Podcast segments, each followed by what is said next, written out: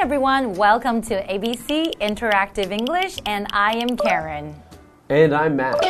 Matt, why are you looking at your phone? We're supposed to be doing the intro right now. Well, yeah, but you know, I really want to become a YouTuber. So, you know, I won't even need to do these intros once I'm a famous YouTuber. Wait, wait a second, wait a second. You want to become a YouTuber? Yeah. But what will your YouTube channel be about? Well, I think I'm going to talk about soccer. Okay. I can write some some interesting topics to talk about, interesting discussions that I'll have about soccer and the players. Well, I have to tell you, Matt, it's not that easy being a YouTuber. You have to be a good writer, and then you have to really be interesting, and you have to be funny, so people will want to watch your videos, right? Yeah, it's super easy now. What What do you mean? Well, I don't really have to write any of it uh-huh. because I can just use ChatGPT to write it. Chat GP what? ChatGPT, you haven't heard of it? Chat GPT, what is that? It's amazing. It's AI that you can talk to and it can write things for you. It can make me seem even smarter than I am. Really? Is it really that easy to use? I think it's pretty easy. But you know what? I think we're going to find out more in our article that we're reading today called Having a Conversation with ChatGPT. Really? So maybe I can become a YouTuber too? We can all be YouTubers. All right, let's get into it.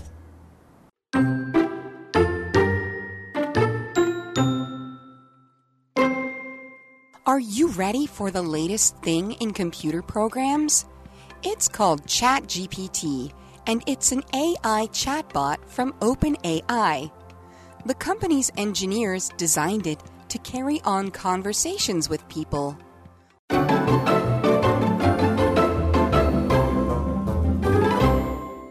Hello, everyone. Today we are looking at an article called Having a Conversation with ChatGPT. Hmm. So you were telling me about this Chat GPT and how amazing it is, right? And how it can write stuff for you without even you thinking about it. So basically, you don't have to do any thinking. Is that correct? Yeah, well, you have to think about what to ask ChatGPT. So once you come up with a question, then ChatGPT can basically do everything for you. Pretty much. You mean you have to ask the right question. So you have to mm. think, how can I ask this question so that ChatGPT can give me the answer that I need? Aha. Uh-huh. Oh, this is very, very interesting. So let's dive into the article. Are you ready for the latest thing in computer programs? Ah, right here we're looking at the first vocabulary word latest. And that is an adjective. So when you're talking about the latest thing, you're referring to something that is the newest, that just came up recently, and that is the most updated one. So the latest computer thing, that's something related to the computer program, right? Mm-hmm. So our next vocabulary word is program. A program is a series of things to be done in an order. So in terms of a computer program, it's things that a computer does. So you can have a simple program, like maybe just to draw a circle or draw a shape, or you can have a very complex, very complicated program like a game that you can play, like Minecraft. That's a mm. complicated program. Oh, I see. Okay, and then what else can we learn about Chat GPT? It's called ChatGPT, and it's an AI chatbot from OpenAI.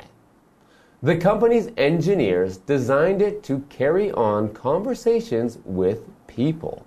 Wow, that sounds pretty cool. But let's back up a little bit. It says um, open AI, right? But what is AI?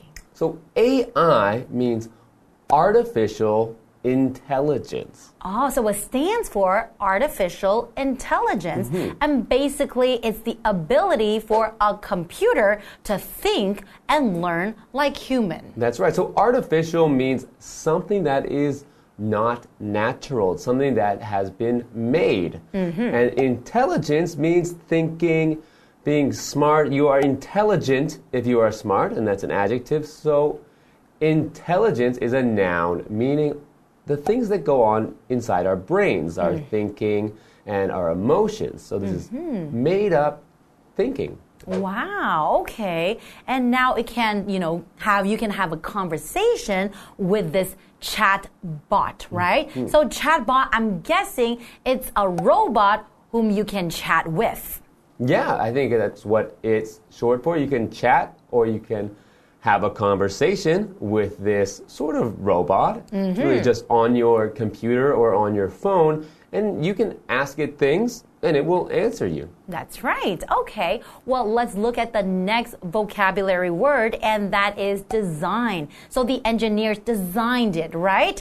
So, and that to design something, that is a verb. So basically, it means to create, to come up with, or to plan something for a specific uh, function. So right here, they designed it to make sure that our lives are easier using this chat GPT. Oh, okay. Yeah, well, I certainly think it's easy to use and it, and it makes my life easier when mm-hmm. I can, you know, ask it things about how to do things or what I should do, even. Mm hmm. I heard actually some people talking about it before, but I just didn't really understand how it works. But don't worry, we will come back after the break to learn more about this amazing technology, Chat GPT.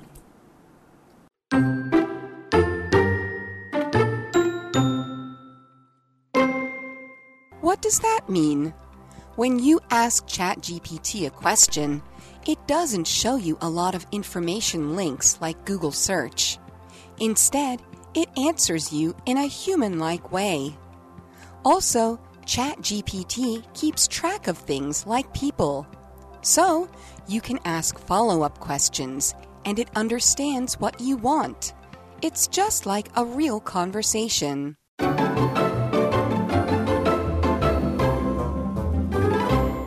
Welcome back, everyone. So, before the break, we were talking about the latest thing in computer programs called ChatGPT.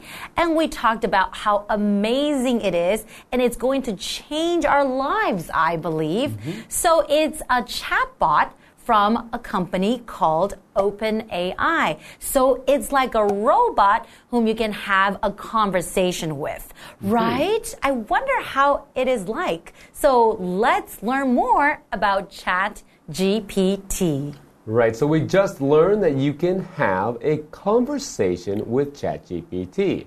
So the article says, what does that mean? When you ask ChatGPT a question, it doesn't show you a lot of information links like Google search. Hmm. Okay, so it doesn't show you a lot of information links like Google search. So we're looking at this word links. And that is a noun. So you know how you go on Google, you want to look for some information. And once you type in, for example, best restaurants in Taipei, it will come up with a lot of links. And mm-hmm. these links will bring you to different web pages on the internet and you can go and check out different restaurants, right? Mm-hmm. So these links can connect you from Google to different websites. Okay. Mm-hmm. okay, well, let's learn more. Instead, it answers you in a human like way. Okay, so I guess it's a little bit more different than Googling something on the internet, right? Right. Well, you mentioned looking for something like best restaurants, but when you do a Google search, you'll still have to click on a link and go to a website to learn more about you know, what is the best restaurant? Why is it the best restaurant? And maybe you don't want to read what someone thinks, mm-hmm. and you just want to know the answer. That's right. So if you ask ChatGPT, what's the best restaurant? Mm-hmm. Maybe it can just tell you. Oh, without you doing your own research, right? So it's kind of like talking to a friend. Yeah. Ah, also, ChatGPT keeps track of things like people. Huh, so it keeps track of things like people. What does it mean by keep track of? So to keep track of means to continue to know about something and how it changes. So, for example, I keep track of the soccer scores. Ah. So it means I check to see what the scores are and I keep track of them means that I check it often. I, when there are games, I like to check and see who has won and who has lost. Oh, so they are always learning about people, mm-hmm. right? That's what it means. Okay. So you can ask follow up questions and it understands what you want. Hmm. It's just like a real conversation. Wow, mm-hmm. that does sound pretty impressive. So we have follow up. So if you ask some follow up questions, basically follow up means to find out more about something, mm-hmm. right? So if you already ask a question, for example, who is the best soccer player? And then you might have some follow up questions like uh, what was his best score or what was his best game. So these questions are related to the first questions that you ask, right? Yeah, it means related to a previous conversation. So you can also send a follow up email Yes. to get more information. Or we can also use follow up as a verb. Mm-hmm. So, for example, if I'm going to confirm or check something with someone later, I can say, I will follow up with you later. Wow. So ChatGPT can do so much and learn a lot about who you are and basically like things like your hobbies, your interests as well. Hmm, So just like talking to a friend, maybe, you know, ChatGPT can be my new best friend. Oh, wow. Well, this is the end of our lesson today, but don't worry, we will certainly be back to learn more about ChatGPT.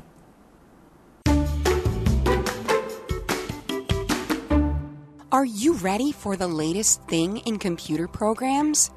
It's called ChatGPT, and it's an AI chatbot from OpenAI. The company's engineers designed it to carry on conversations with people. What does that mean? When you ask ChatGPT a question, it doesn't show you a lot of information links like Google Search.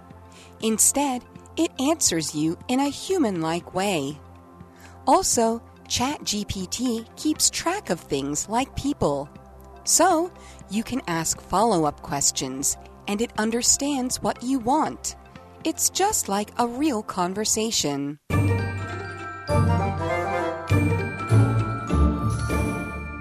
Hello, I'm Tina。我们来看这一课的重点单字。第一个，latest，latest，形容词，最新的。Have you seen the director's latest movie？ 你看过那位导演最新的电影了吗？下一个单字，program，program，名词，电脑程式。Jack wrote a program for English learning. Jack 写了一个专为英文学习的电脑程式。下一个单词 design，design 动词设计。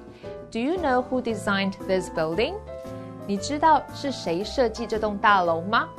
最后一个单词 link，link 名词网站的连接。You can click on this link to visit the website. 你可以点击这个链接来造访该网站。Click 指的是点击，website 就是网站。 接着我们来看重点文法。第一个 carry on，进行、继续，这是一个不可以分开的动词片语。我们来看看这个例句：I can't carry on this experiment without your help。 没有你的帮助，我无法继续这个实验。下一个文法 human-like，人类般的。human-like 是由 human 人类和字根 like 如什么一般的所组成的一个复合字。其他同字根的常见复合字有 cat-like 像猫一样的，child-like 孩童般的，lady-like 淑女般的等等。我们来看看这个例句 ：Susan has a childlike trust in people。Susan 对人有如孩子般的信任。最后一个文法，keep track of something，记录某个事物。track 是一个名词，表示踪迹、足迹。我们来看看这个例句：Maya keeps track of her son's grades。Maya 一直在记录她儿子的学校成绩。 以上就是这一课的重点单词跟文法，我们下一课再见喽，拜拜。